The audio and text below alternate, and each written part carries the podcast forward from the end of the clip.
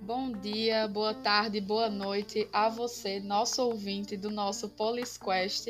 Estamos aqui começando né, mais um episódio, né, o episódio final. Finalmente estamos chegando ao fim dessa temporada. E hoje a gente tem um convidado especial, né? Além da professora Fabiana, que está aqui com a gente, e ela vai apresentar para vocês esse convidado, tá bem? Eu sou Thaís, né? Como vocês já sabem, né? Eu já me apresentei em vários outros episódios.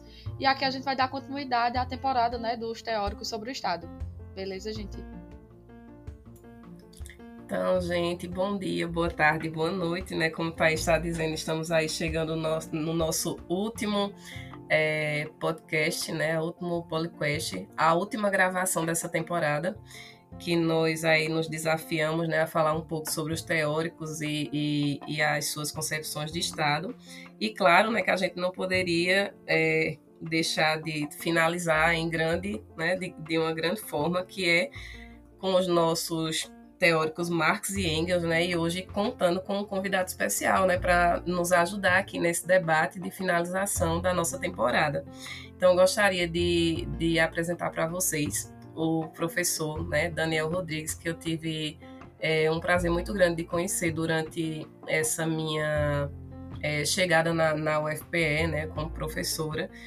E é, é uma pessoa que eu admiro muito, né, e desde já gostaria de, de parabenizá-lo pelo trabalho que ele vem desenvolvendo no âmbito do, dos grupos sociais, né, no âmbito da, do, das reflexões teóricas também que se dão é, em detrimento de apresentar né, para as pessoas essa, essas concepções de, de como a gente né, é, é, enxerga a sociedade né, na contemporaneidade principalmente né, apresentando essas, essas diferenças sociais, né, apresentando para a gente como que isso se dá no âmbito do Estado. E nada mais né, que, que, que, que o ideal, acho que chamar uma pessoa que tem essa consciência, né, que traz esses debates e esses elementos de discussão, está envolvido nesses movimentos e na luta diária, que é o professor Daniel Rodrigues. Né? Daniel Rodrigues ele é professor do Centro de Educação, né? já foi diretor do Centro de Educação, e atualmente trabalha com disciplinas né, de política, acho que política, né, Daniel? Diz aí quais são as disciplinas. Oi, oi, gente. Oi, Fabi. Oi, Thaís. Então, trabalho muito, por sinal. é economia política, né, sociologia da educação e, e outras disciplinas que dialogam com o que vocês estão fazendo aí também. Muito massa. Já vou agradecendo aqui, muito massa pelo convite Espero contribuir aí com o debate de vocês. Então, né? Então, Daniel trabalha com essas disciplinas que ele acabou de dizer, né? Que estão é, relacionadas com esses debates que a gente vem fazendo. Então, eu gostaria de agradecer a Daniel pela participação dele aqui hoje, né? Pela presença dele aqui hoje para contribuir com esse debate da gente. E é, iniciar, né? Apresentando os nossos autores, que, é, no caso hoje, né? É Karl Marx, que está dentro do contexto histórico, né? Nasceu em 1818 na cidade de Trevers e morreu em Londres em 1883. E o Engels, né, que nasceu em Barmen em 1820, acho que é assim que pronuncia, né, se não for Daniel me corrija, e morreu em Londres em 1895, né, dois autores que a gente vai gravar o podcast juntos, né? A gente não vai separá-los por ter essa continuidade, né? A mesma, a mesma teoria, é, um complementa o outro aí nesses debates, então a gente vai gravar um só. E é, começando com Karl Marx, né? Que tem, é, como nós vimos até agora, faz uma reviravolta né, no, nos contratualistas, dos naturalistas, é, pela perspectiva de Estado, né, pela perspectiva de, de sociedade civil, pela perspectiva de direito, né? Então, assim, é uma reviravolta, é muita coisa que a gente tem para refletir hoje é, dentro desses dois autores, e por isso, né, que o Karl Marx, ele já, é, a gente pode dizer que a sua teoria já é, a, abre, né, de forma bem é, é, reflexiva para a gente fazer várias reflexões, inclusive com relação aos, aos autores que a gente viu anteriormente, porque ele vai surgir né, com uma visão crítica desse Estado. Então, é, Marx ele vai realizar a crítica da concepção burguesa de Estado, né, que foi justamente o que a gente veio debatendo durante os podcasts anteriores. É, dessa forma, né, eu queria é, convidar Daniel para falar um pouco sobre esse, essa concepção burguesa de Estado em Marx, né, e por conseguinte a gente aí trazer o Engels para complementar essas, essas teorizações. Então vai lá, Daniel. Oi, obrigado de novo. Então, é, vamos começar talvez, acho que a coisa mais simples, né? Marx sempre dizia, vamos começar pelo simples. E a coisa mais simples que os seres humanos se relacionam. Eles não vivem soli, solitários, vivem um se relacionando com o outro. Diversos tipos de relações eles se, se constroem né, para produzir alguma coisa, para se divertir, para rezar. Né? Então, o ser humano é um ser de grupo. Né? Então, ele para viver enquanto ser humano, ele precisa viver em grupo. Então, esse é o, esse é o princípio dos seres humanos. Né? E aí, por isso que Marx vai usar a expressão que vai pegar do, do de Hegel, né? É, relações. Né? Tem que entender que o mundo é feito de relações entre seres humanos. Eles se relacionam. Por isso que a gente fala de machismo, fala de LGBTfobia. São relações. A maneira que você se relaciona, homem e mulher, é, é, racismo, né? São relações. Como é que se, se os seres humanos se relacionam entre si? Logicamente não só como indivíduo, como, porque ele é um grupo, né? Ele se relaciona em grupo, então enquanto classes, enquanto grupos sociais. Então esse é o ponto de partida de Marx. E aí o ponto de partida de Marx vai dizer, tá, mas qual é a relação fundamental? É da sobrevivência. São as relações sociais da sobrevivência. Vocês podem chamar relações sociais da produção. É a partir de que, olha, eu preciso sobreviver enquanto ser humano. Essa é uma das relações de muitas outras, mas essa tem uma centralidade porque essa depende do resto. Se você não sobreviver, meu amigo, babaus. Você está fora, não existe. Então você tem que sobreviver enquanto grupo. Sobreviver e aí começa a história das relações sociais produtivas. Os seres humanos se relacionavam e se apropriavam. E aí tem um detalhezinho das relações entre seres humanos que é importante. Ele não só se relaciona diretamente, né? Nu e cru. Né? Ele tem mediações, né? tem coisas, tem instrumentos de trabalho, tem, sei lá, celular, tem, tem casa, tem estrada, ou seja, o ser humano se relaciona com o outro, mas no meio dessa relação, as coisas que ele produz, a natureza que ele está envolto, né? Então, são relações sociais de produção, não são relações é, é, não mediadas pelas coisas. As coisas estão mediadas, as coisas que o ser humano produz, as coisas que existem na natureza. Então veja que não, tem, não é tão simples assim, não é uma relação direta, é uma relação indireta, é uma relação direta. Então isso aí é uma questão é, importante para a gente entender. São relações sociais, né? E, e, e aí a principal que funda, digamos assim, as relações humanas é a da sobrevivência humana. E aí você pergunta, e o Estado, né? Estado é uma relação. Vê que interessante, a gente pensa como uma coisa fixa, né? Fechada, é uma relação.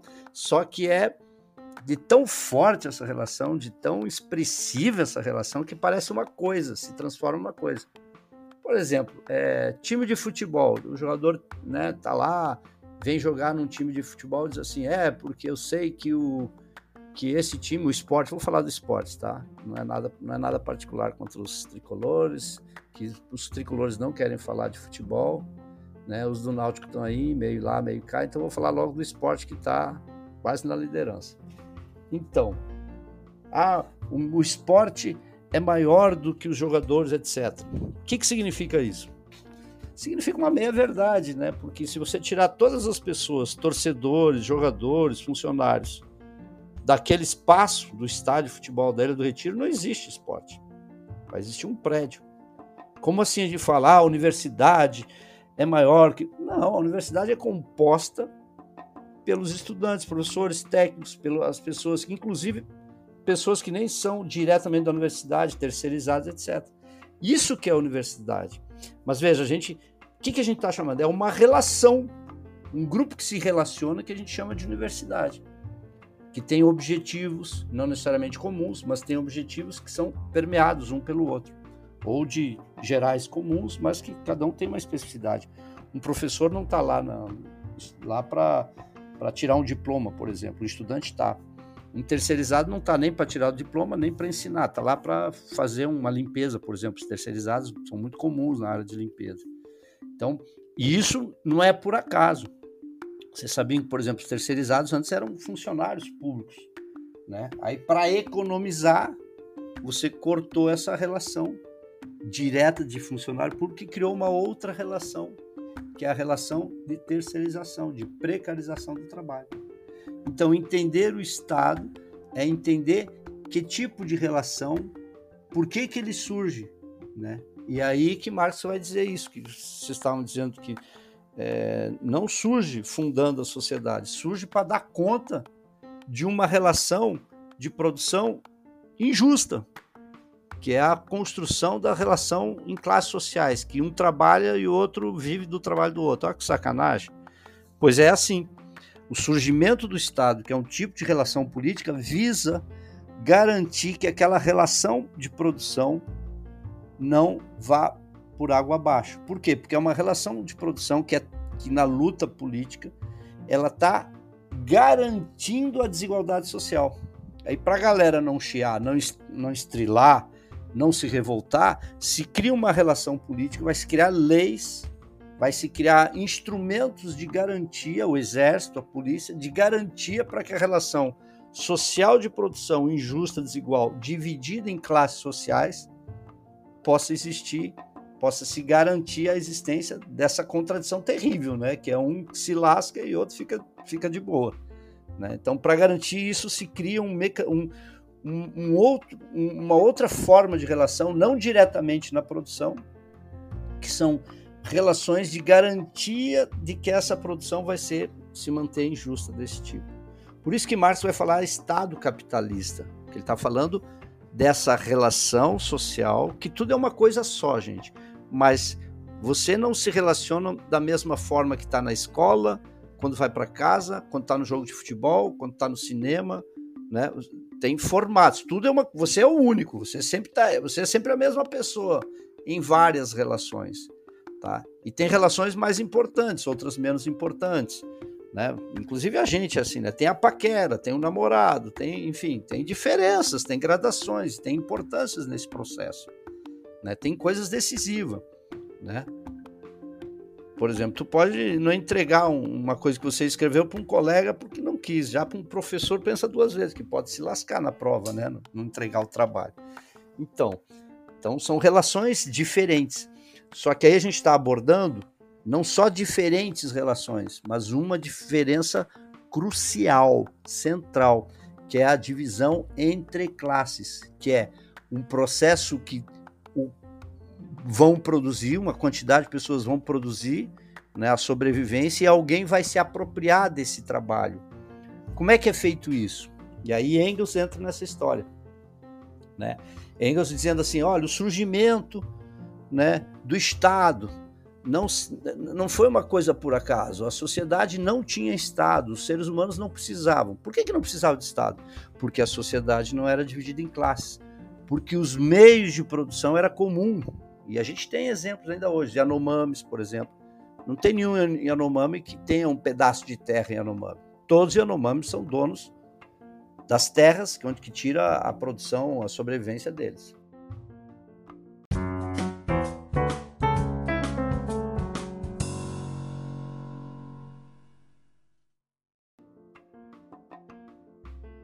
Então, estava falando de Engels. Então, ah, não sei se vocês sabiam, Marx começou a pesquisar muito sobre a economia política e meio que dividiram as funções. E o Engels começou a pesquisar sobre o Estado. Eles dividiram. Tanto é que Engels vai escrever esse livro, né, A Origem da Família, né, da, da, da, da propriedade, da família e do Estado.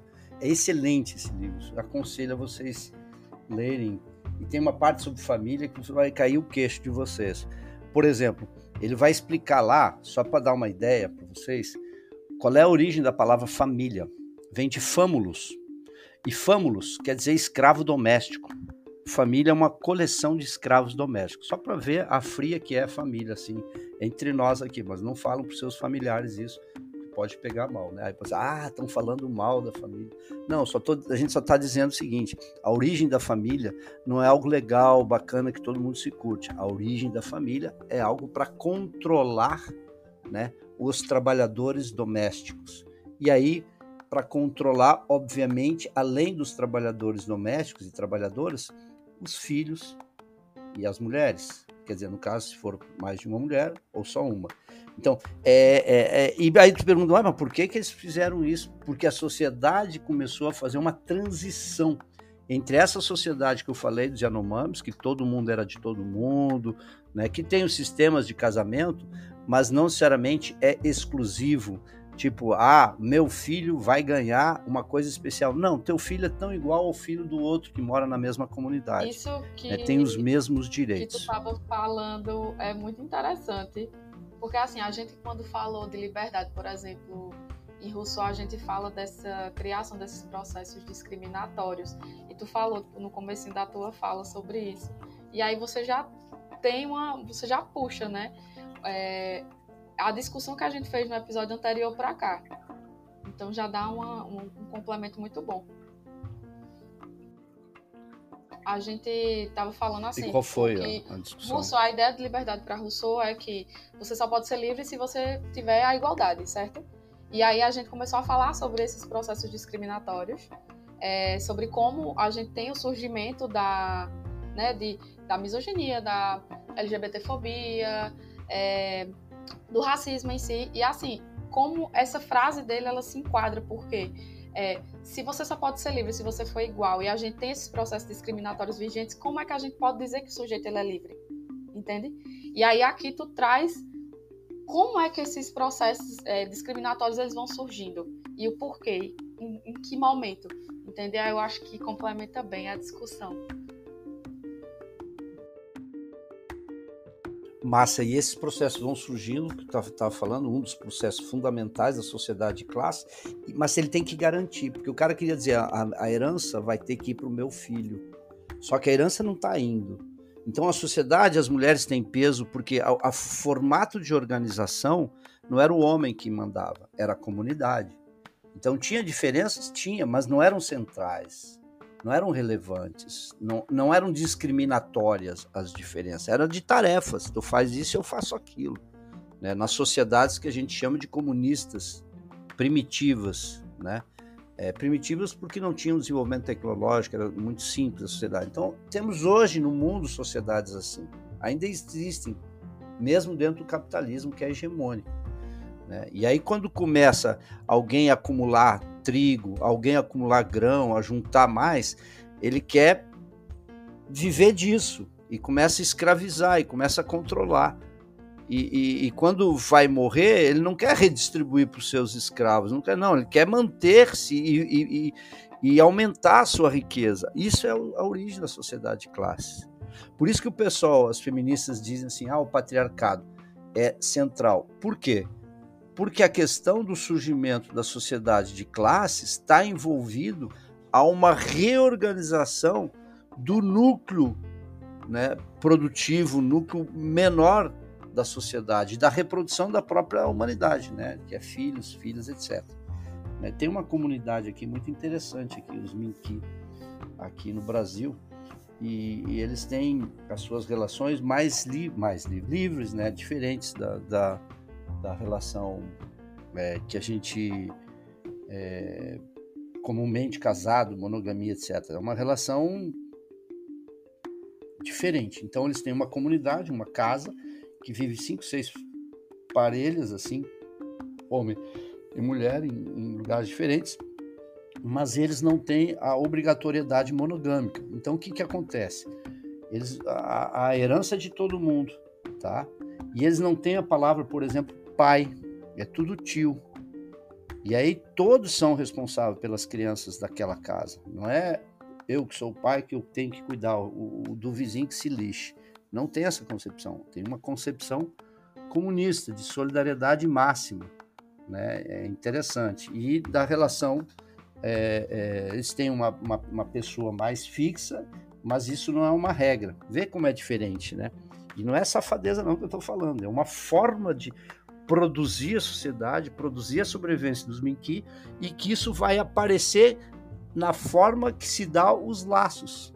E nessas comunidades não tem Estado, porque o Estado é uma forma de, assim, se torna forçada, que precisa ter uma orientação de manter a desigualdade. Como não tem uma, uma desigualdade, não tem que ter essa orientação, esse controle pela força, com exército, armas, etc., ou ideológico, através das religião, etc., etc. Não que eles não tenham religião, mas o central é não é esse, não é esse. A religião é para se aproximar da natureza, para se aproximar da harmonia.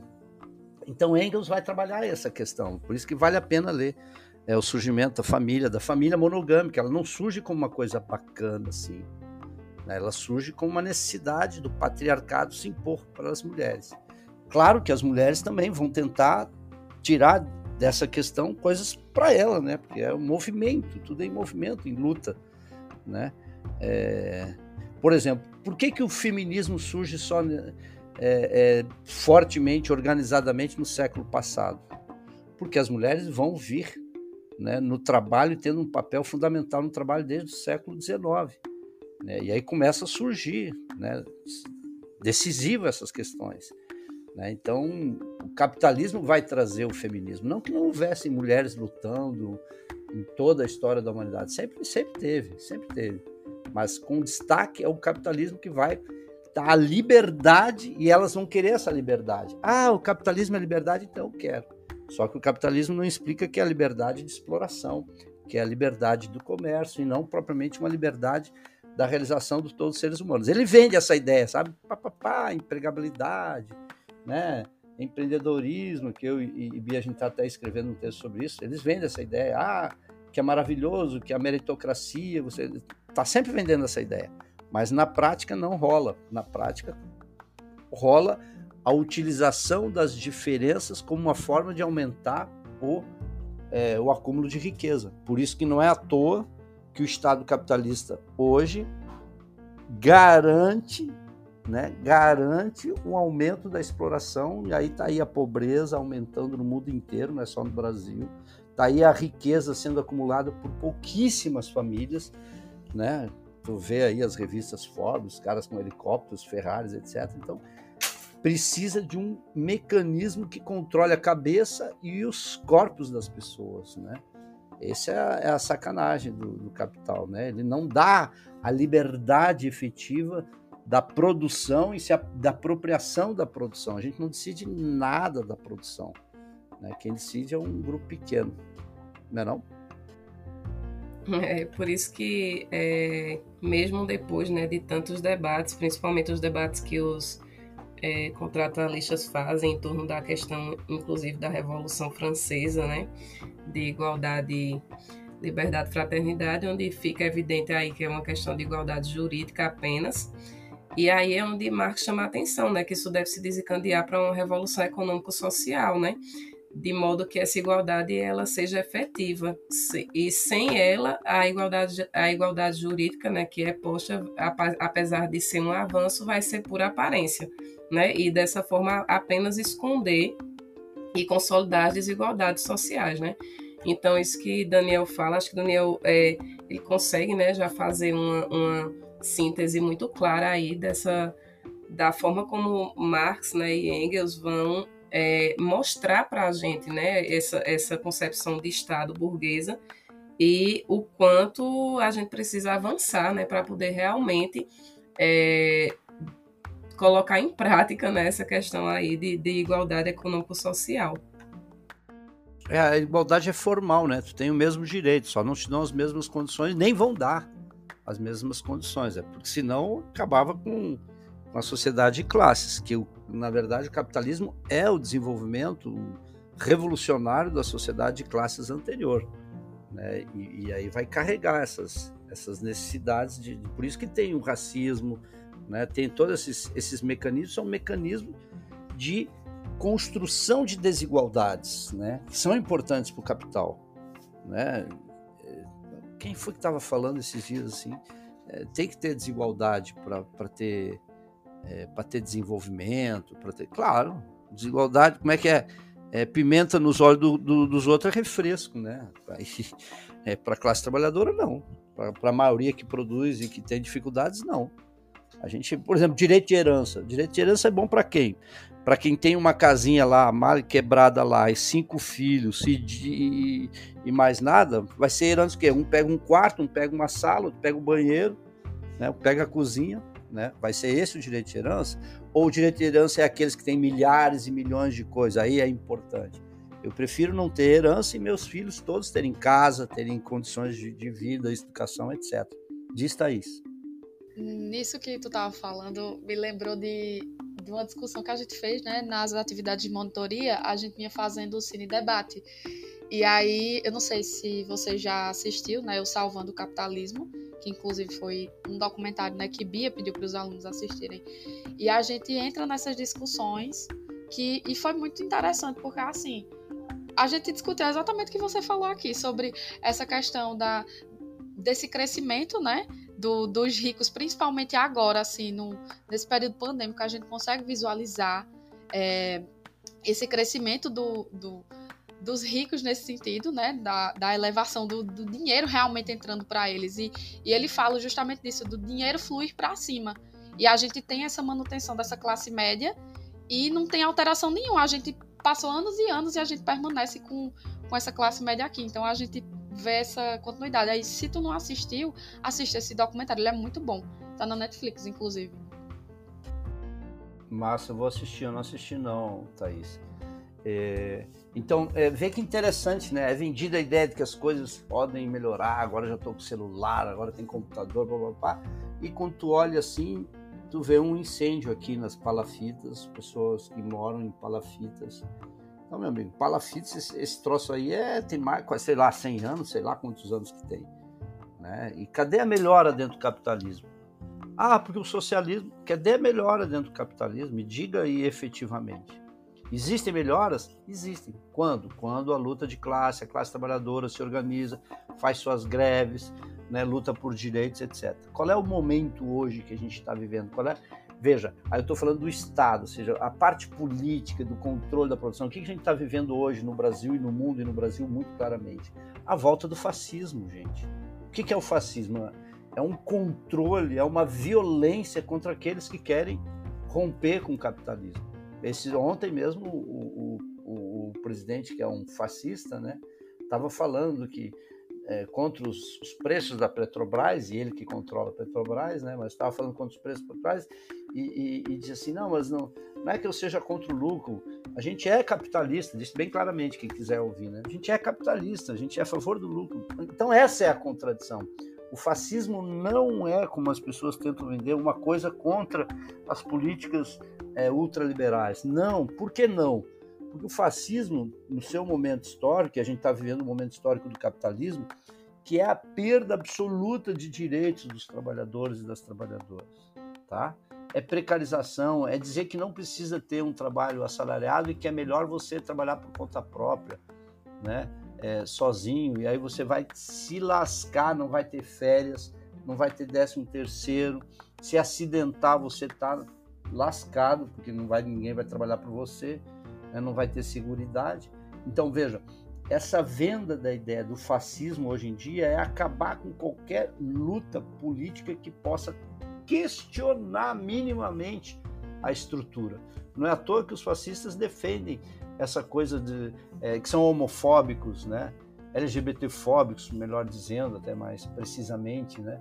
É, que reproduz o racismo, que reproduz o machismo. Por que que reproduz tudo isso no fascismo? Porque é a manutenção da ordem, né? De uma ordem forte, uma ordem que reacionária, ou seja, com reação a qualquer tipo de mudança, qualquer tipo de avanço é, nas relações. Porque, na verdade, a gente está falando todo o tempo de relações entre seres humanos, entre classes sociais, né, entre grupos sociais. É isso que a gente fala. Então, quando a gente fala Estado, quando fala em sistema, sempre a gente não pode esquecer, são grupos sociais, historicamente se movimentam, se enfrentam, se conflitam e aí resultam é, nessa no que a gente vive no Estado capitalista.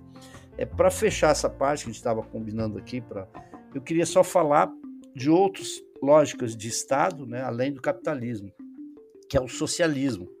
É, diferente dos anarquistas, os comunistas encaram que precisa ter uma força né, dos de baixo, dos negros, dos trabalhadores, das mulheres, para sustentar uma transformação profunda da sociedade, né, né, que se rompa, que se pegue mesmo as, as grandes fortunas, né, que se distribua para o povo. Né? Então, esse é um momento, digamos assim, de transição que exerce, continua existindo as classes sociais, né? Que na, na, face da Terra o pessoal confunde muito, fala, ah, o comunismo na China, comunismo em Cuba. Não há comunismo nesse lugar, e agora muito menos, mas se existiu alguma coisa foi socialismo, que é a tentativa de pegar os meios de produção e socializar. Nem sempre foram, é, tiveram sucesso nesse processo, pelo contrário, né?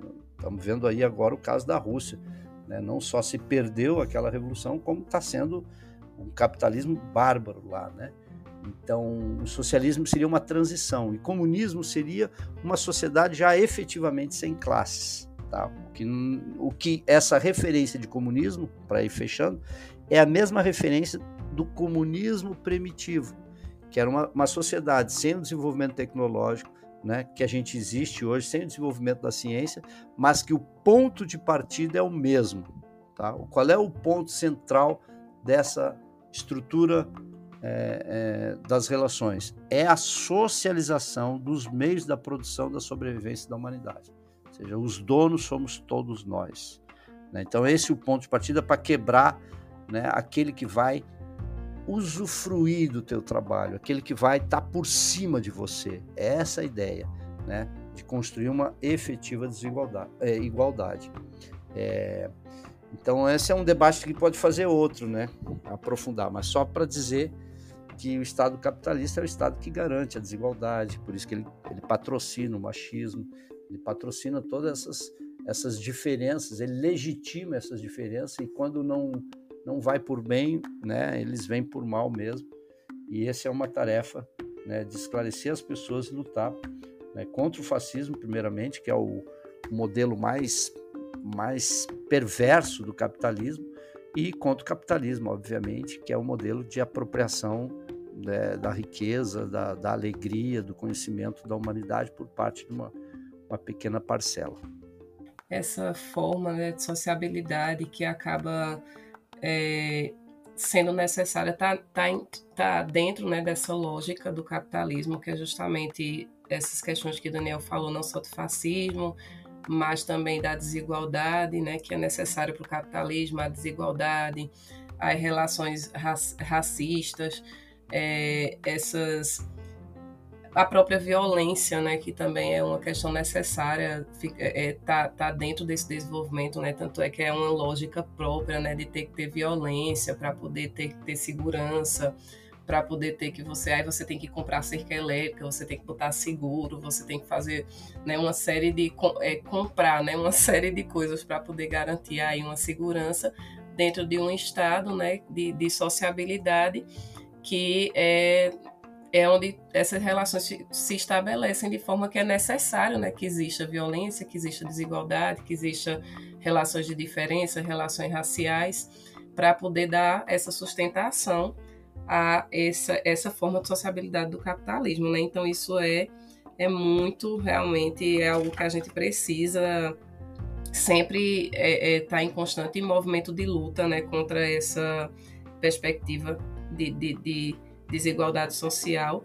E é como Daniel colocou, né? É entender essa tão criticada, né? Muitas vezes até pela, é, pela sociedade quando se fala da, do, do capitalismo, né? De, de, de que o capitalismo ele tem tudo isso, né? E a gente deve lutar contra isso. E, aí fica nesse movimento de não, porque o capitalismo, né, ainda é a melhor forma que foi encontrada para de sociabilidade, que garante o direito, que garante a propriedade, né, que garante a segurança e que na prática, né, é, é bem complicado, né? A gente só muda é, desde o do, do debate que os contratualistas, né, os naturalistas fazem até o momento né, que Marx traz essas reflexões para a gente, a gente só percebe que a gente está né, mantendo é, é, uma estrutura de manutenção mesmo, né, de status quo social, uma estrutura de manutenção de desigualdade, né, e justificada, né, justificada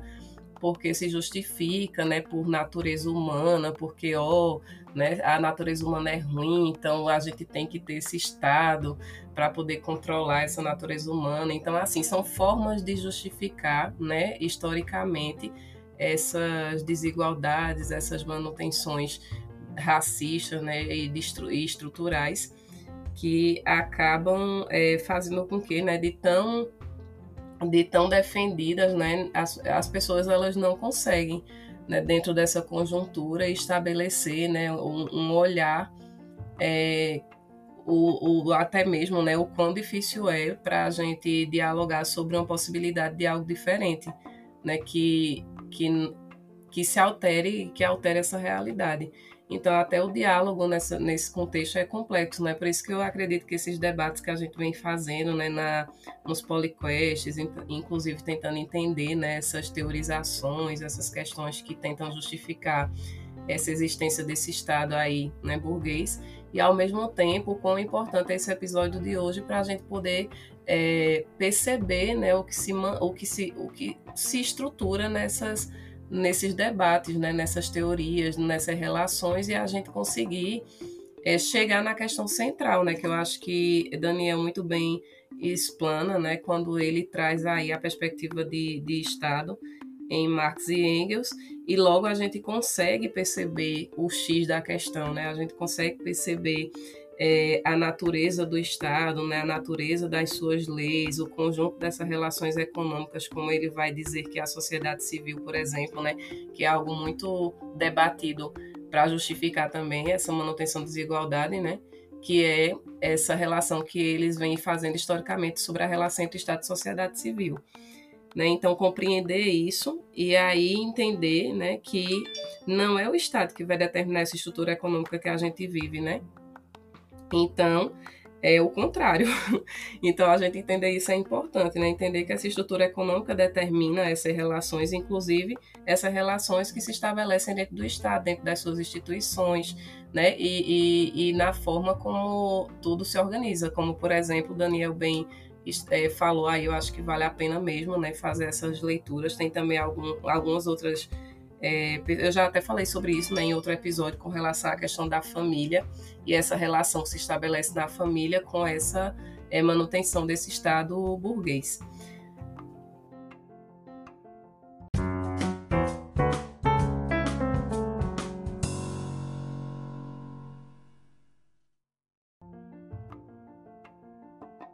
Então, gente, obrigado aí pela oportunidade, bons estudos para vocês. Escutem leem, debatem e lutem. Esse ano é um, um, ano de muita luta, é um ano estratégico que a gente precisa estar organizado, porque as coisas, deixando como estão, vão estar piores para o nosso lado. Então, obrigado, Bia, obrigado, Thaís, obrigado, turma. Um cheiro para todo mundo. Valeu. Obrigada. É a gente que agradece, Daniel, né, pela tua contribuição, pela tua colaboração é, nesse podcast de hoje. Né? Eu, eu é, realmente gostaria muito né, que os meninos eles tivessem a oportunidade de ouvir né, todos e, e, e poder refletir sobre essas questões que a gente tentou trazer aqui, mesmo que de forma é, sintética, né, mas a gente tentou abordar cada teórico né, nas suas concepções de Estado, de forma a gente conseguir compreender isso, né, compreender inclusive esse, essa importância de a gente compreender o Estado, né, essas relações que existem no Estado e também a própria ideia de Estado, né, de, de, de financiamento de Estado. E também entender né, que a gente precisa continuar nesse movimento de luta e como o Daniel frisou, acho que o momento agora é um momento muito delicado né, para a gente é, se manter aí no foco, né, para poder a gente debater essas questões com mais clareza e a gente fazer, né? É claro que não é a escolha ideal, né? Porque a gente não tem ainda essa opção, mas fazer a, a escolha dentro do possível, né? Para poder é, garantir de alguma forma que, que algumas questões, né? Que estão sendo postas, principalmente é, como o fascismo vem se organizando, né, como essas questões vêm se colocando no Estado, a gente consiga é, combater. Né? Então, fica aí a dica né, para a gente refletir bem, conversar né, e dialogar é, enquanto classe nessa conjuntura atual né, e nessas próximas eleições aí que, que a gente tem para vivenciar. Então, gente, a gente finaliza por aqui, tá? Queria agradecer né, a presença do, de Daniel e de Fabiana, a fala de vocês foi fantástica. É, eu acredito que vai ser um momento muito rico para quem vai ouvir, né? E até para a gente aqui, porque acaba que, por exemplo, eu que sou aluna, para mim é um momento formativo. Então, foi muito bom estar aqui com vocês. Queria agradecer realmente e dizer que aos nossos ouvintes, né? Muito obrigada por acompanharem essa nova temporada, né? A gente está aqui finalizando esse ciclo e queria agradecer a vocês por nos, nos escutar até aqui, tá? Então compartilhem com quem vocês acham que tem interesse e até o próximo episódio. Eu queria só, Thaís, rapidamente, né? É, agradecer também a Álvaro, né, que nesse momento não está aqui com a gente nesse último podcast, mas agradecer toda a contribuição que ele deu durante esse projeto, né, que a gente vem desenvolvendo aí essa segunda temporada e lembrar, né, lembrar da, da presença dele nesse processo e agradecer a ele também, né, que acho que em, breve ele deve estar ouvindo aqui a gente também. Então, um abraço, Álvaro, obrigada também. E para você, Thaís, né, também agradecer que é, é, a importância dessa atividade que a gente está fazendo, né, e sua presença, tanto quanto a de Álvaro, foi muito enriquecedora para a disciplina. Né, e a Daniel, né, que fechou hoje aqui os nossos os nossos debates com muita maestria. Então, obrigada a vocês todos, viu? E espero que, que toda a turma possa realmente acompanhar e, e, e de alguma forma né, aprender e, e continuar estudando, né, aprofundando, porque quer queira, quer não, são sínteses, né? Então a gente precisa estudar muito. Então, cheiro, gente. Muito obrigada.